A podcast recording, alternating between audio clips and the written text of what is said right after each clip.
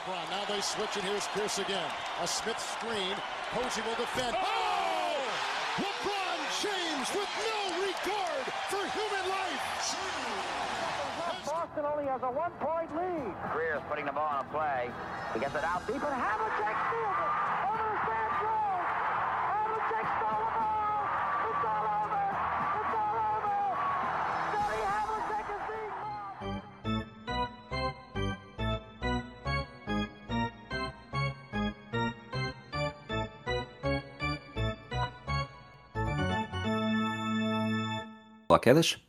Olá, tudo bem? Tudo bem. Estivemos aqui algumas semanas sem gravar, em que parece que muita coisa se passou na NBA. Tivemos o fim de semana All-Star, haveremos de falar sobre isto mais à frente no episódio. E passou tanto tempo, tanto tempo, tanto tempo, que o- os próprios Clippers eh, já não são o que eram. Portanto, achas que esta mudança era uma, uma lavagem de cara que já se justificava ou, ou vem numa estratégia ainda maior que vai acabar por eh, incluir também a mudança de pavilhão? Ah, Eu acho que sim, acho que isto é um, pronto, um primeiro passo nesta, nesta mudança que o Steve Ballmer tem, pronto, eh, tentado impor aqui nos Clippers, que é um bocado tentar, eh, eh, pronto, torná-los, pronto, é esta tentativa de criar uma identidade própria que tem sido sempre complicado para os Clippers, não é? São sempre vistos como a outra equipa, os outros, e pronto, e eles querem um bocado ser vistos eh, desta forma diferente. A mudança de pavilhão é um desses passos, esta mudança de branding eh, também é outro. Até cheguei a ouvir, acho que foi no Reddit que ouvi alguém sugerir que até podiam ter mudado eh, totalmente, mudar ainda mais e podiam mudar de nome. Hum, de nome não de Clippers, mas eh, mudar isso para o California Clippers. E eu, como fã de coisas nerds e super-heróis, sou a favor da aliteração, portanto acho que seria assim um passo ainda extra eh, nessa mudança, mas acho que de um modo geral tudo o que os Clippers consigam fazer no sentido de criar uma identidade própria que não seja só a outra equipa à à qual ninguém liga porque existem os Lakers é sempre um passo na direção certa, mas deve ser dito hum, todas estas mudanças de imagem de marca, a saída do pavilhão é importante. Tudo isto são bons passos nessa direção, mas claro que nunca vão ter, eh, e é um bocado injusto, porque os Clippers nisso têm um, um salto extra a fazer do que qualquer outra equipa em franchises mais pequenos, que é os Clippers vão ter de ter algum sucesso como equipa para começarem a ter esse respeito separado, chamamos-lhe assim, como equipa. Um, e para já, pronto, têm tido, já tiveram algum, mas um, estão claramente a almejar. Não, não acho que seja necessário ganharem um título para terem respeito, mas, por exemplo, se conseguissem chegar a umas finais, aí sim já poderiam começar a ter um bocado uma história própria sobre a qual se basearem e não apenas aqueles que tentam criar um canto na terra dos Lakers. Eventualmente poderemos falar disso um bocadinho mais à frente, mas antes, eh, até para pequenos tópicos, novos equipamentos apresentados. Gostei, eh, até, até gosto bastante. Novo logótipo, eh, ou novo símbolo, emblema, odeio. Parece uma, parece uma marca de, de cruzeiros. Sim, Eh, as velas, as- aquilo que é suposto serem as velas, parece andares de um cruzeiro. Foi um, tipo, é um bocado estranho que no meio de toda a fase de design, porque aquilo é suposto serem velas. Se olhares com atenção, vê-se que é suposto serem velas vistas de frente. Só que hum, não é totalmente óbvio à partida. Eu tive de literalmente, eu tive um bocado, sabes, aquelas ilusões de ótica que tens de treinar o teu olho para ver a outra coisa. Eu literalmente tive de treinar o meu olho para, espera, isto não é um cruzeiro, aquilo são velas, não é um cruzeiro, aquilo são velas. E depois lá consegui ver as velas.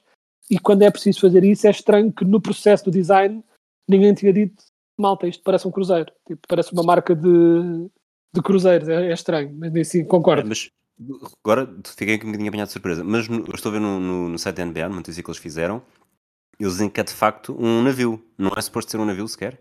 É suposto ser um navio eh, Clipper. eh, mas é suposto, Ok, um, clipper, já um clipper, um clipper antigo era aqueles que têm aquelas velas, pronto, largas, tipo, não é bem tipo caravela, mas eh, algo nessa onda. Aquilo é suposto ser umas velas à frente. Se, Ok. aliás, se, olhares bem com muita atenção para o logo, aquilo é suposto serem umas velinhas, até tem assim aquela coisa arredondada de lado, só que é tão subtil que numa primeira olhadela parece simplesmente um cruzeiro com vários andares. Assim, desde o do cruzeiro dos Clippers até ao robô a ler um livro no logotipo dos Bulls, não sei qual delas é que será mais interessante para debatermos daqui a uns Exato. tempos. Mas deve ser dito em relação aos jerseys, de facto gosto e gosto acima de tudo da. É estranho porque é estranho dizer que aquele que eu gosto é aquele que parece mais mortiço, mas o, este azul seco, escuro que eles usaram é muito interessante. Gosto imenso É. do, do azul. O tipo de azul que eles escolheram é muito interessante, embora seja.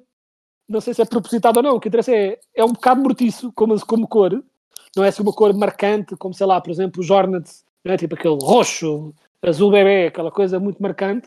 É o contrário, é subtil, mas é um tipo de azul que eu gosto muito. Por isso, de todos estes três novos jerseys, gosto de um modo geral, mas o azul acho especialmente cool.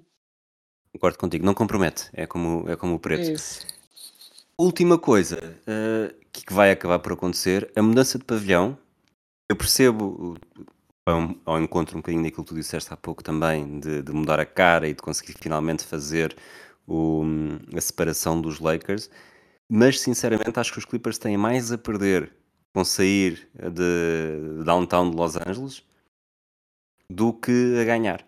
Não sei se, se tentar explicar isto de outra forma como ponto de atração turístico, sobretudo de ponto de atração turístico, é muito mais importante estar ali no centro do que ir para um- uma zona de Los Angeles que, que por si só já é, já é um terror. Chegar lá, eh, que pode não valer tanta pena. É claro que estamos aqui, a, a- a mínima das preocupações deve ser o atrair gente de fora e, e não aquilo que realmente interessa, que é ter uma, uma falange de adeptos que realmente faça a diferença. Eh, ainda assim, eh, e depois não podemos esquecer também, já agora, de mesmo os próprios contratos com, com neste caso, a Crypto Arena, acaba por ser muito importante que há- estão, estão destinados a usar sempre o, o balneário eh, que não tem tantas condições como o dos Lakers, esse tipo de coisas. Mas ainda assim, de um ponto de vista, não vou chamar-lhe eh, egoísta, mas acho que neste momento tem mais a perder do que a ganhar. É, eu não sei, eu percebo o que quer dizer, mas por outro lado, hum, a única razão, tipo. Deixa- Deixa-me tentar explicar isto já agora de outra forma. É como se a segunda circular, eh, neste momento, eh, bom, isto não estamos a falar de futebol, estamos a falar de clubes, portanto também podem ser basquetebol, portanto Ricardo Brito Reis, se nos estiveres a ouvir, não te, não te canhes, mas é como se agora a segunda circular é demasiado pequena para, para dois grandes. Portanto, o Sporting, que tecnicamente está na sombra do Benfica, eh, agora decide ir para Torres Vedras.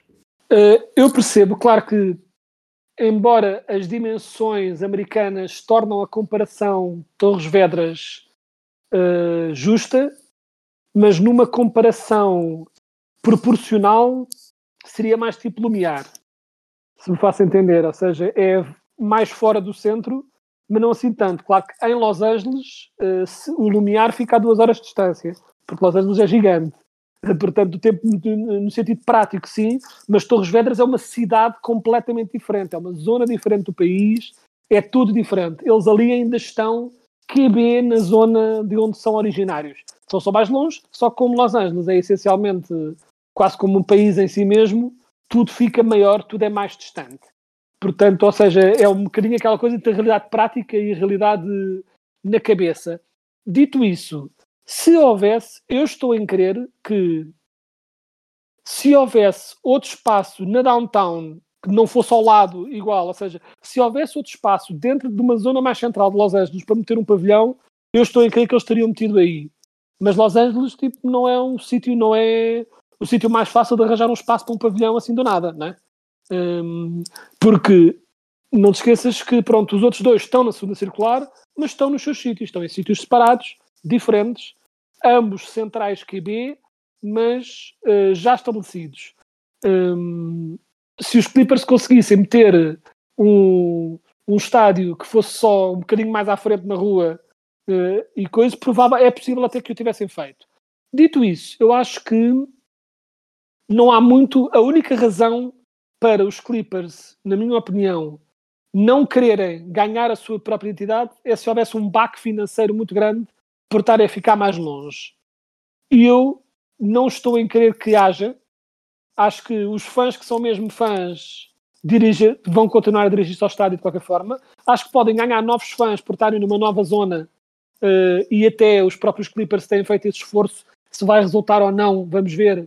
Mas têm um bocado feito esse esforço de um, estabelecer-se como a equipa dos, dos desfavorecidos. Não é? Tipo, Lakers é para os ricos, para os ricaços, para as celebridades que têm dinheiro para pagar uh, eh, 200 milhões tipo, por um lugar e nós vamos para uma zona que normalmente não leva, não tem estas coisas, não tem direito a tanto entretenimento e até eu sei que os Clippers, por exemplo, já fizeram muitas iniciativas de dentro das comunidades, tipo, foram dentro da comunidade onde o pavilhão vai estar, antecipadamente, eles foram tipo às escolas, oferecer bolsas, oferecer mochilas com as cores dos Clippers, se calhar vão ter de reoferecê-las todas porque mudaram logo, mas uh, eles têm feito esse esforço uh, para tentar uh, criar raízes nesta nova identidade. Um bocado o inverso do que aconteceu com os Warriors, que era a equipa de Oakland, era a equipa da zona da Bahia mais desfavorecida e, pronto, e transformaram-se oficialmente em equipa de Silicon Valley em São Francisco, que é a cidade mais cara de, de todo o país. Mas eu acho que é um bocado isso que os Clippers estão a tentar fazer, que é não há maneira de conquistar, eles nunca, nunca, nunca, mesmo.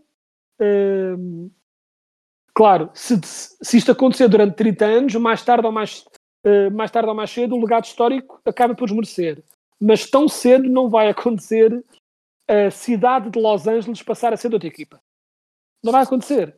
Uh, mesmo, por exemplo, em New York. Eu acho que nunca vai acontecer nunca vai acontecer. Opa, o que eu estou a dizer é, nunca digas nunca, por exemplo, sei lá, se durante 30 anos os Clippers ganharem tipo 4 títulos e forem a finais constantes e os Lakers tornarem-se uma equipa de fundo da tabela, não vai acontecer, mas vamos dizer que isso acontece, ao fim de algum tempo os miúdos novos não têm memória do que é ser, do que é Lakers com, no topo, não é?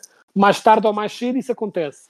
Mas, uh, med... mas eu não acho que isso vai acontecer. Um, e seria muito, muito, muito complicado, se não mesmo impossível, uh, os Los Angelinos passarem a ser de outro clube. Um bocado como em Nova York, tiveste vários anos com os Nets a serem melhor que os Knicks e não mudou nem um bocadinho uh, a afinidade da cidade em relação aos seus clubes.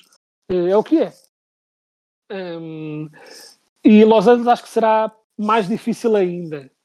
Porque os Los Angeles, ainda por cima, considerando que os Los Angeles Lakers têm esta cena bizarra que têm estado uh, pós saída do Kobe, tem estado numa sequência muito má uh, como clube já há algum bom tempo, e no entanto, no meio disto tudo, lá pelo meio, conseguiram ganhar mais um título. E os Clippers não. Não é, é, Mesmo nos altos e baixos dos anos de LeBron, no meio daquilo tudo, têm mais um título. E os Clippers, que têm sido muito mais consistentes nesta fase, não é? Tipo, nestes últimos 10 anos, os Clippers são muito mais consistentes a nível de qualidade do que os Lakers mas nenhuma final tem. E os Lakers têm um título. Portanto, nada disto ajuda.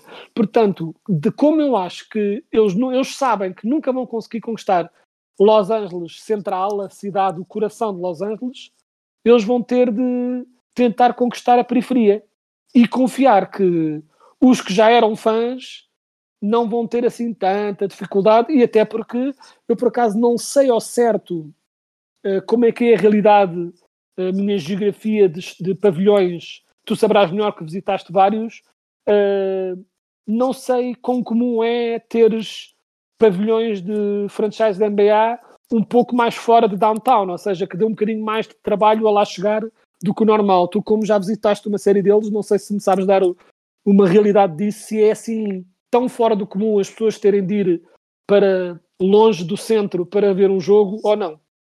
Os Warriors era longe do centro, os Sixers nunca vi, mas passei por lá, uh, também é um pouco mais no sul, junto a uma autostrada, mas junto, tem a vantagem de juntar uh, o estádio da NFL e também o de, um, o de beisebol. No, os próprios Bulls não é provavelmente no centro, apesar dos, dos, transportes serem bons. Acho que em Los Angeles aqui a maior, a maior dificuldade será mesmo... Uh, é uma cidade muito extensa, Portanto, Exato. o- se, fosse, se fosse em Boston, estar longe da downtown, não há grande problema, porque Boston vais de uma ponta à outra a pé sem, sem grande dificuldade. Em Los Angeles não consegues ir quase de um quarteirão ao outro a pé, porque cada quarteirão tem uma dimensão enorme. Aqui, no caso dos, dos Clippers, para mim o que poderá ser uma vantagem é fica muito perto do, do SoFi Stadium.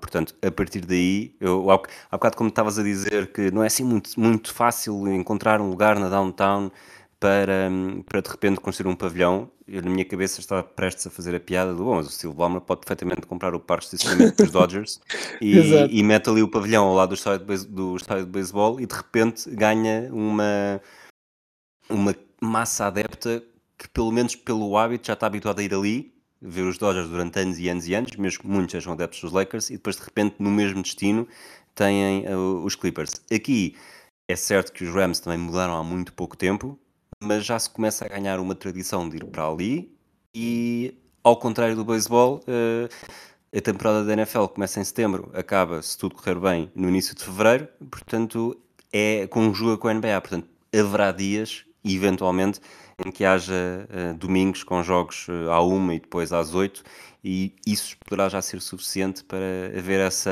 hum, esse diagrama de Venn de adeptos eh, NFL e NBA cruzados.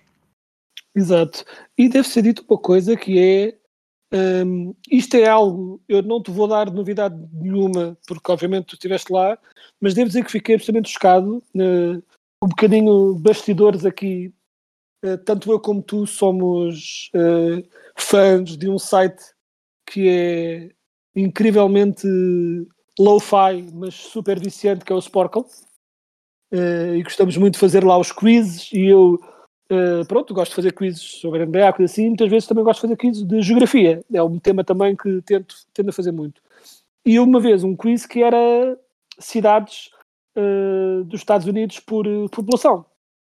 E eu comecei a meter as maiores, né? tipo as básicas. E aquilo era o tipo 50 ou coisa assim do género, se não me engano. E aquilo ia, eles iam metendo as cidades nos seus lugares, né? tipo ordenadas por população. E uma das primeiras que eu me lembrei foi Boston plenamente convicto que ia ser tipo top 10, pelo menos. E era 25. E fiquei completamente chocado.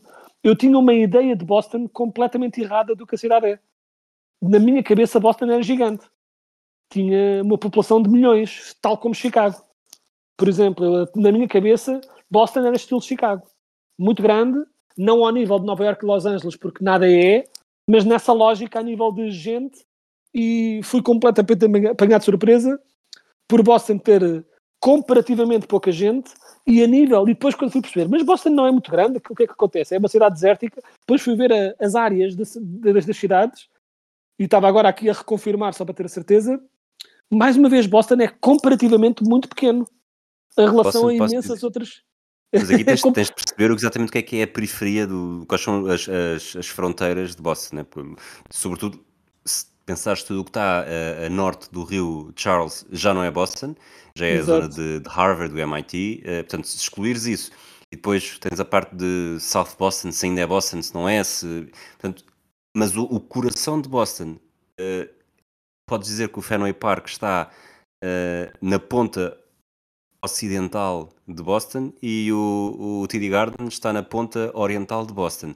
De um ao outro, de uma ponta à outra, fazes a pé tranquilamente e é bastante mais. eh, Podia estar a fazer essas contas em vez de estar aqui a, a fazer estimativas, mas é bastante mais curto do que do Estádio da Luz a Alvalade. Portanto, de facto, a parte, a parte nuclear de Boston é bastante pequena. Sim, sim, é muito pequena e também Miami também me apanhou de surpresa, também julguei que fosse enorme e também não é, não é assim tão enorme, é relativamente pequeno. Miami tem menos pessoas que Lisboa, eh, que era algo que eu nunca pensei que fosse uma realidade, tipo, nunca, nunca passou pela cabeça. Mas pronto, era só- foi um pequeno à parte quando disseste isso de Boston ser relativamente curto, porque eu não sei até que ponto é que toda a gente sabe eh, que é o caso.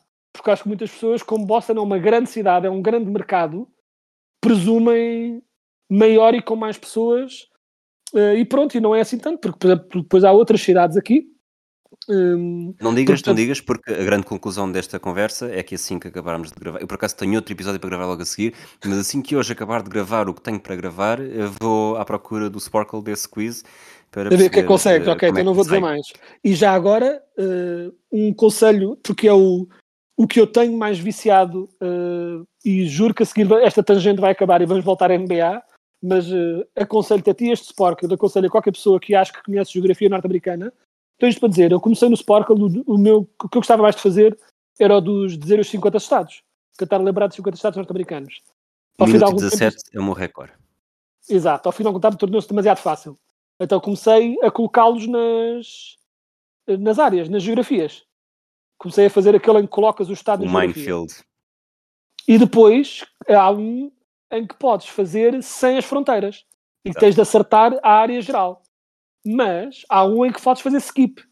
Ou seja, podes fazer tipo puzzle. Primeiro mete Califórnia, mete Texas, mete todas as à volta, as que sei de certeza onde é que ficam, Montana, e formas a, à volta e depois vais começando a pôr por dentro. Mas depois escolhi um em que nem essa vantagem tens. Tens de fazê-los todos à primeira, à medida que vão entrando. Ou seja, tens de ir acertando no sítio onde eles estão, sem fronteiras, sem skips, sem nada. E pela ordem random em que eles aparecem. E pode aparecer um estado que ajude, mas já aconteceu em que começa tipo com Missouri e tens de acertar ou, esse tipo de coisas, né? Arkansas e Nebraska, e tens de acertá-los a olho e é o que é. Aconselho muito, é incrivelmente frustrante, mas fixe. Já consigo fazê-los de um modo geral sempre à primeira, mas é um bom desafio para quem quer perder o juízo durante uma, algum tempo. Para pessoas que realmente querem contribuir para a produtividade do país. Exato, Olha, exatamente. voltando aos Clippers e, e, entrando aqui no segundo tema, tu falaste que uma das coisas mais importantes, eu concordo contigo, é, é preciso que os Clippers comecem a ganhar eh, para, para fazer a diferença. Os Clippers, neste momento, depois daquele arranque muito titubeante e mesmo da chegada do James Harden, que não começou da melhor forma e depois de repente parecia já era um peixe na água, os Clippers neste momento têm o quarto melhor registro do Oeste, 37 vitórias, 19 derrotas. Eh, os Nuggets, terceiro com 39-19 e os Timberwolves e os Thunder, duas surpresas uh, comparado com as expectativas que havia no início da época, ambos com 40-17. Eu diria que uh, o filme era Oeste nada de novo, mas neste momento a Oeste nada de certo, porque é muito difícil perceber verdadeiramente o que é que poderá acontecer uh, nos playoffs com estas, eu diria, 10 equipas que podem. Me dissessem que qualquer uma destas 10 equipas chegavam às meias finais de conferência, eu não me surpreenderia. Sim, eu acho que sim. Eu acho que a única ressalva que eu ainda faço, e não é só aquela questão de respeito, é mesmo uma questão também de como eu vejo jogar. Na minha cabeça, eu continuo a ver uns, uns nuggets na final de conferência. Ou seja, continuo a achar, tipo, do jogo que vejo jogado, não obstante o registro não transparecer esse domínio, chamemos-lhe assim, uh, continuo a achar que os Nuggets são a melhor equipa. Não por muito, mas são. Para, na minha cabeça, a melhor equipa. Mas se me dissesses, diz qual é a outra equipa que vai à final de conferência com os Nuggets, eu neste momento não tenho uma resposta. É muito possível que, por uma questão de veterania dos jogadores, se não tanto da equipa, talvez os Clippers. Um, e até porque os Clippers são um bocado. Eu acho que os Nuggets e os Clippers representam um bocadinho as duas formas modelo de construção de uma equipa forte na NBA moderna, que é os Nuggets, são o protótipo de uma força no interior, um base, eh, uma força no exterior que joguem à volta dessa força no interior e depois shooters à volta para, para complementar esse jogo de pick and roll e alternação de domínios. Neste caso seria Jamal Murray e Nikola Jokic, mas ou seja, há equipas que se formam nesse modelo, não é? Tipo um, um centro de pick and roll e shooters à volta. E depois há equipas que se, que se constroem, Clippers é um exemplo, Boston é outro, em que é, vamos simplesmente arranjar todos os wingers melhores do mundo, uma equipa cheia de jogadores que conseguem criar, um, cada um por si, e ser uma coisa mais fluida, mais dinâmica, mais sem necessariamente uma referência no exterior ou no interior, em que simplesmente a bola circula e pessoas diferentes vão assumir o jogo em alturas diferentes. É um bocadinho essa lógica mais dinâmica e sempre, claro, com uma defesa bastante razoável atrás, porque sem uma defesa pelo menos aceitável não se faz muito. E eu acho que nesse sentido talvez escolhesse os Clippers, mas eu literalmente vejo um possível caminho para qualquer uma destas. Os Timberwolves têm uma excelente defesa e jogadores com capacidade de decidir. Os Standard têm estado incríveis e, francamente, acho que nesta altura do campeonato a única hipótese de não haver um terceiro MVP para o Jokic é se os Thunder, por exemplo, acabarem em primeiro eh, na conferência com o Shea Gilles Alexander a jogar da maneira que tem estado e até pela surpresa é possível que queiram dar o MVP a ele, entre aspas, para ser diferente. Um, embora neste momento o meu voto fosse para o Jokic ainda assim. E depois qualquer uma destas, uh, tens equipas como os Suns, que têm tanto talento, pessoalmente nas estrelas, que nunca podem ser descurados. Os Pelicans, que são uma equipa super estranha, em que tanto jogam, tanto dão enormes dificuldades a equipas muito fortes, quando de repente quebram contra equipas que não faz sentido nenhum e simplesmente deixam de conseguir lançar.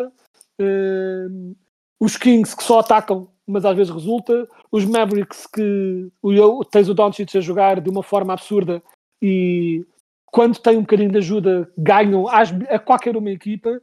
E neste momento dissemos uma série de equipas e ainda não dissemos os, pronto, os outros dois que lá estão aqui naquela bolha pelo play-in, que é os Lakers e os Warriors, que francamente Uh, não vejo agora isto a ser muito diferente do que vai ser, porque abaixo dos Lakers e os Warriors, depois é Jazz, Rockets, Grizzlies, Blazers e Spurs, tudo equipas que nesta fase do campeonato têm mais, uh, têm mais interesse em perder que ganhar, mas qualquer uma destas 10, até mesmo os Warriors, com todos os problemas que têm tido, nunca se sabe, até mesmo os Lakers, com todas as inconsistências que têm, se tens LeBron e tens AD, e se ambos estão saudáveis, podem ganhar a qualquer equipa. E portanto nisso concordo que é a ter de escolher, escolheria Nuggets Clippers uh, para uma final de conferência, em sendo possível a nível de matchups, né? tipo, claro que se, se ficarem Nuggets e Clippers em segundo e terceiro, obviamente deixa de ser essa a minha previsão, uh, mas de resto acho mesmo que há caminhos plausíveis para qualquer uma destas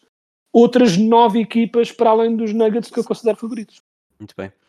Olha, eu tenho Vi um total de 2 segundos, aliás, vi um total de 0 segundos, não sei porque é cheguei aos 2 segundos, de, de fim de semana All-Star. Obviamente que eu agora preciso de dormir todos os minutos que consigo, apesar de, de desta nova visita já, já andar nas 8 horas por noite, mas uh, não sinto que tenha perdido nada de especial. E acho que pessoas que nem sequer estejam nestas, nesta situação, eh, se não tivessem visto, também não sentiam isso. Acho que o jogo, eh, pronto, passou-se a barreira dos 200 pontos, era algo que já vínhamos a, a antecipar há algum tempo e que talvez seria até um dos pontos de, de maior curiosidade para algo que há muito tempo deixou de ser um jogo. Não vou falar necessariamente dos concursos de sábado, porque em princípio não dá para mudar muito e inventar mais, e se calhar o, o truque aí até é inventar o mínimo possível, mas vês algum caminho que possa salvar o fim de semana All-Star?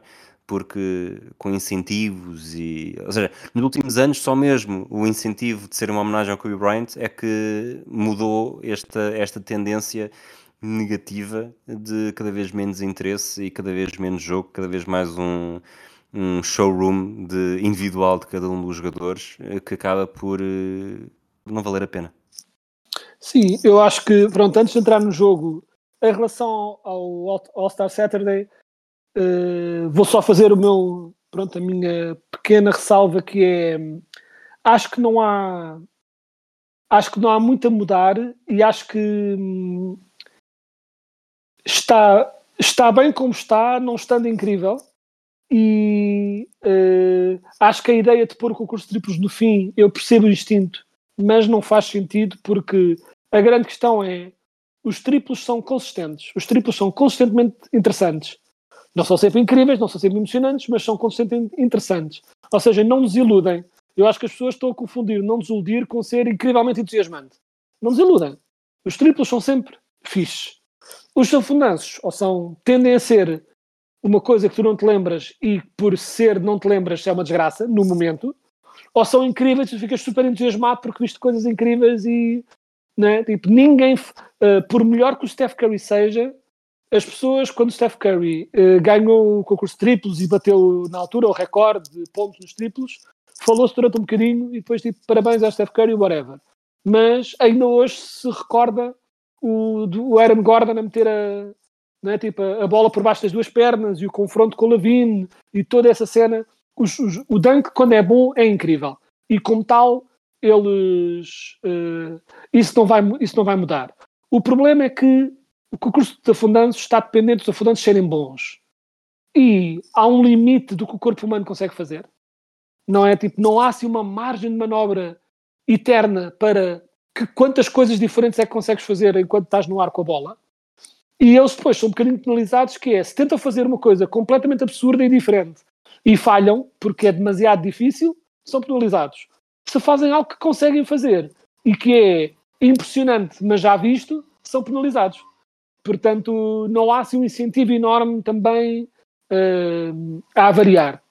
Mas também não acho, e isto entrando no jogo, que não acho que, como também já ouvi ser sugerido, que passar estes concursos para o último dia ser isso o grande baluarte do fim de semana e passar o outro jogo para antes, que também seja uma solução, porque ninguém quer terminar e não desprimor para o vencedor duas vezes seguidas do, do Dunk Contest, um All-Star Game não pode terminar com o Mac McClung.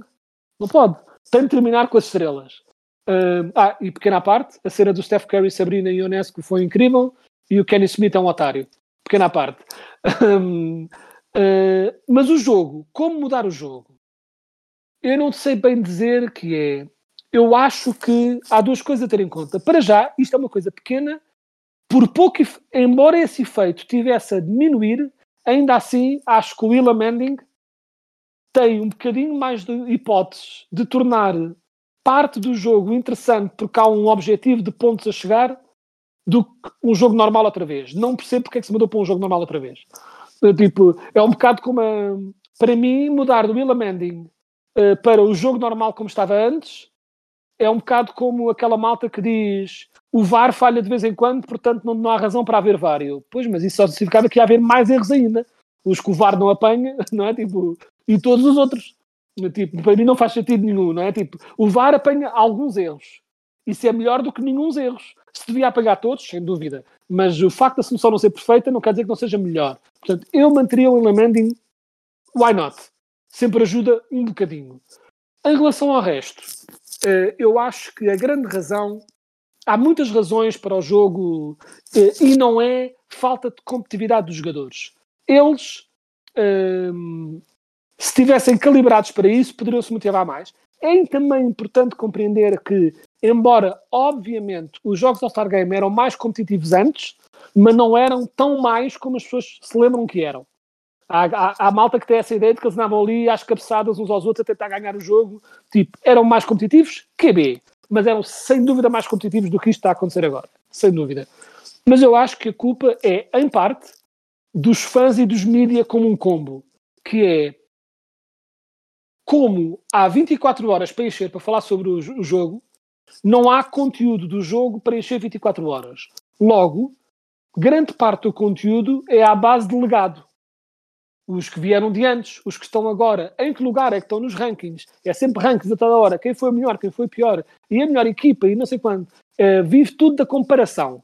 Porque não há conteúdo suficiente para encher 24 horas para falar sobre NBA. Ou pelo menos não conteúdo que cative as pessoas. Porque podes encher com conteúdo com análise mais clínica e técnica do jogo. Mas isso, infelizmente, ninguém quer ver. Um, e portanto há muita conversa de constantemente de LeBron, Jordan e o Karim, esqueceram-se do Karim. E quem é o melhor poste? Ah, cá para mim o cheque é o melhor poste sempre. Ah, mas será? Pronto. E é assim que se enchem as conversas. E as conversas de legados levam a comparações. Comparações levam a que pessoas tentem. Porque uma pessoa, quando está numa discussão, ninguém quer estar só a dizer este é o meu favorito e este é o meu. Ok. Uh, se, to, se, cada um está simplesmente a dizer uma opinião puramente subjetiva, não há debate, porque é simplesmente eu gosto mais disto. Portanto, tens de tentar tornar a discussão objetiva. E ao tornares a questão objetiva, um dos primeiros fatores numa comparação que vão surgir é títulos. Títulos, títulos, títulos, títulos, títulos. E isso, essa tendência que tem acontecido nos últimos anos, de ou tens um título ou nem vale a pena falar sobre ti, uh, acho que mudou um pouco o modo como a NBA funciona de um modo geral ah, tens muito mais jogos da temporada regular que são jogados a meio gás porque as pessoas têm de estar em condições físicas para os playoffs. Uh, os jogadores são descansados e toda a questão do load management, essa coisa, são descansados de lesões e as lesões são tratadas com muito mais calma e os jogadores não jogam com, lesionados porque têm de estar em condições para os playoffs. E jogos de exibição como o All-Star Game não são vistos como importantes porque as pessoas que estão, estão interessadas é em preparar-se para os playoffs. Porque quando metes na cabeça às pessoas que não és ninguém, a não ser que tenhas um título, isto é o que vai acontecer. Tudo o que não seja o foco completo num título, as pessoas não vão gostar. Um, e as pessoas gostam muito de dizer, ah, gosto de ver competitividade, gosto de ver competitividade, mas se a pessoa a ser competitiva uh, garante-te que se tivesse um All-Star Game em que tivesse um jogo em que vamos dizer que estava o Harden de um lado e o Embiid do outro, e eles estavam-se a desenhar, davam tudo nos All-Star Game e não sei quando. Garanto que ia haver uma falange grande de pessoas que iam dizer, ah, para isto esforçam-se, mas depois quando é para ganhar um título uh, não jogam nada.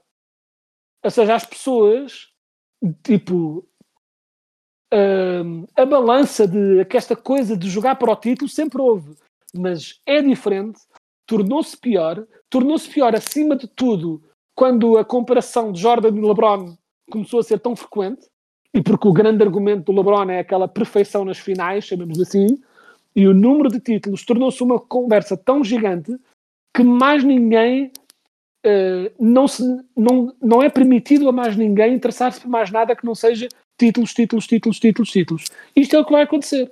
Porque tu tens jogadores como Barclay e Reggie Miller, por exemplo, que no seu tempo eram estrelas, jogadores que eram venerados, né? jogadores que toda a gente tinha as camisolas e adoravam e eram tipo deuses na terra que andavam entre nós, e hoje em dia seriam tratados com o mesmo desdém com que as pessoas tratam o Trae Young ou o Paul George ou alguém assim do género. Que é jogador, ah, é fixe, mas não ganham nada, portanto, para que, para que importar-me com eles?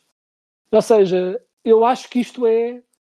Uh, poderia haver mudanças, e o William Manning é um exemplo de uma coisa que para mim não devia ter mudado, mas acho que a mudança foi de mentalidade e não sei se há uma solução uh, adequada que não seja eles passarem a ver isto como uma competição saudável e não apenas como uma obsessão em ganhar títulos, porque se tornas isto tudo uma construção de legado, é isto que vai acontecer, na minha opinião.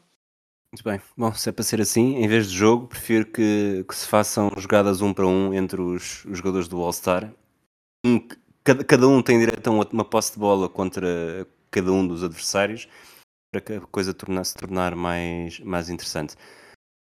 Quedas, terminamos por hoje.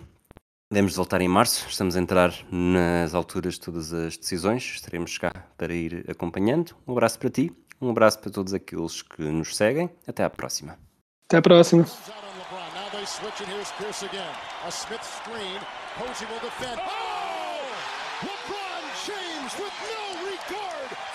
life. Boston only has a one-point lead. Greer's putting the ball on a play. He gets it out deep, and Havlicek steals it